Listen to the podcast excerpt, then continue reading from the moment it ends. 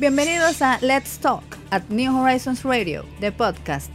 En este escenario, el concurso de las ideas tiene una plataforma activa, veraz, crítica y diferente para la comunidad educativa, la nación dominicana y el mundo.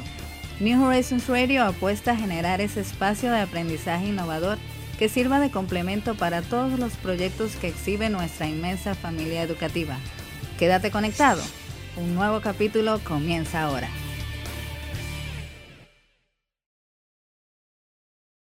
Hi, my name is Shannon Garrido, and this is Diego Santos, and this is Let's Talk. Today we're going to talk about who are the real heroes of 2020.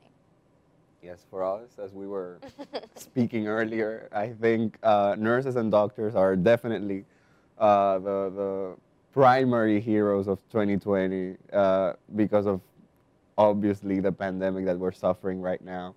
Um, I, we think that even though uh, people have rallied around them and, and given them some recognition in some countries, uh, uh, rounds of applause at a certain hour or something, and everyone says that they are now more appreciative of the work that doctors and nurses do.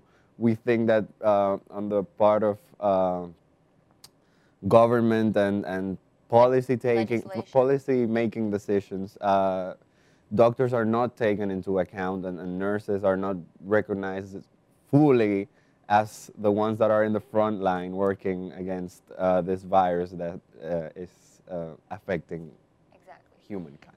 and how this came into fruition is because there is um, a magazine we all know, Time Magazine, who recently named Biden and Kamala Harris um, Person of the Year. And obviously, for obvious reasons, it makes sense. They are in the limelight. They they are recognized by everyone. They are now, you know, president and vice president elect. But when we really think about who who deserves recognition in 2020, who should be, you know, called out as important members of society, I think we can all agree that frontline workers such as doctors and nurses and medical professionals, you know, those who help us get tested, um, those who take care of us when we're sick, those who make space for us when there isn't any space, it, they should be, and, and Time Magazine did, you know, give them their space, and you know, they uploaded six stories of medical professionals who, you know, have stories to tell on their time working it during this pandemic.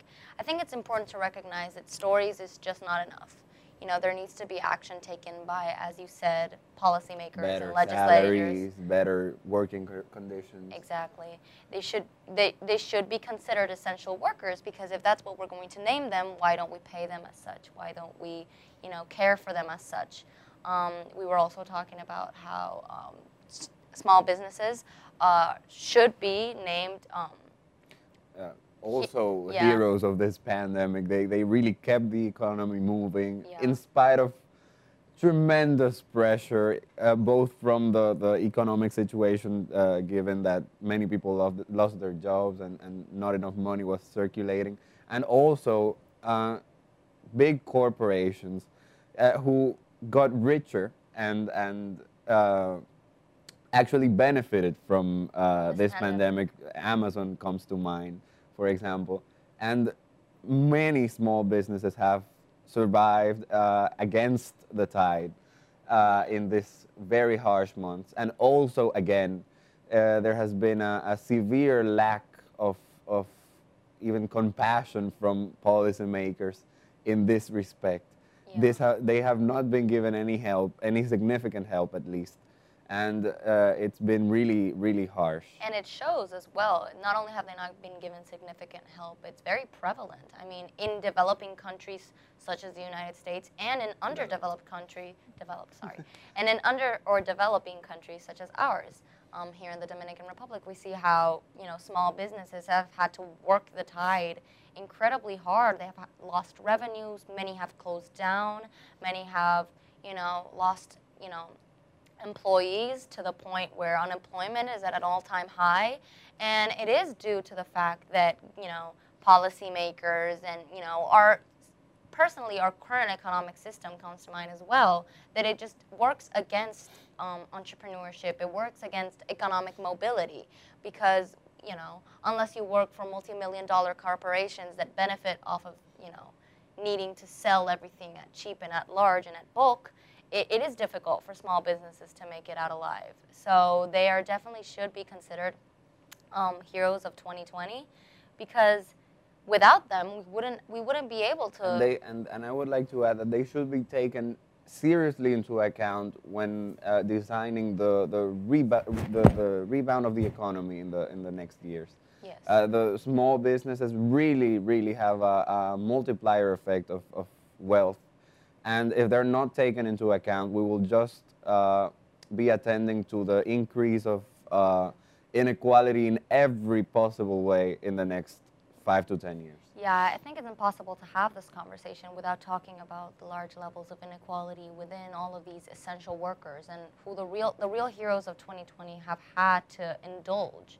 Um, because as we were talking about nurses, there many stories come to mind. A recent one of a young lady who is a working medical professional who made her income elsewhere and was fired because of so. There's really no need to go into detail, but it just proves to show that not only are they not paid enough to, you know, make a decent salary, salary, make rent in a country that average rent is like $1,400, but that they're fired because of so. And it, it, it comes to mind because if we're going to really think about who the real heroes of 2020 are, we should also understand how we've done them wrong, I feel like. That's for me also the, the most important thing. We, we need to change uh, the, the way that we approach uh, this, this people, which uh, their, their work was not uh, recognized enough, I think, Yeah. because uh, before this month. And now uh, we're seeing how essential they are and how mistreated they are by our Yeah. society and by our uh, economic system. Yeah. And I think it's not just uh, an opportunity to reflect on that, but to act on it. Yeah, because many, as many of them stated, and even it, I'm pretty sure it's been stated by Time Magazine that many of them, you know, they did sign an, you know, sign an oath to care for the sick and for the needy, Yes, but, it they shouldn't didn't. come at their personal expense. yeah, but they didn't sign the price that their family should suffer as well and should get sick as well. So it's definitely a. It should, 2021 should be a year of compassion and empathy, where we understand, like, you know, the position that we've put so many people in. And it's it's not just compassion. I Mm-hmm. think it's also looking for the, the, the best interest of the of the society as a whole. It's it's not logical to think that we can go on with a weak uh, uh, healthcare system. Yeah. It, it's not. Lo- this year is a proof of that. It, it affects not only uh, health individual of, of individual people, but society as a whole, and thus the economy. Yeah. So it's it's not uh, uh, only compassion and, and goodwill because th- that sounds really nice, but it's it's sometimes deemed as as I, I think idealist Yeah. or whatever. It's Yeah. also economically wise Yes. to give value to what really has value, value. exactly. Not only speaking of things that have value that are never given the recognition that they deserve, and as students, I think we can attest to the, you know, being perpetrators of this.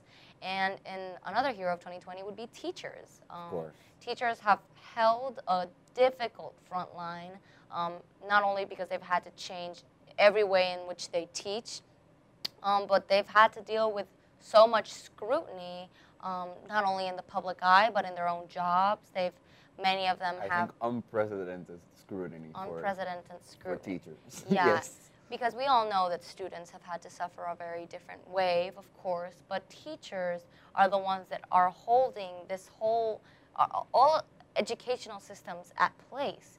You know, And they're kind of holding the front line. And they, have, they have to they, they've had to uh, in a way uh, reinvent themselves to to uh, adapt to this new reality and, Yeah. and try to to give uh, what they give every day knowledge to Mm-hmm. students in a whole different way that many of them even didn't weren't even technologically uh, savvy before this and now they are forced to work through that way many of which who are forced to like buy their own equipment. Um, we've seen this in many countries, like the teachers are just not only paid very, very little, but are forced to buy their own equipment to teach their own classes, buy their own books, buy their own, you know.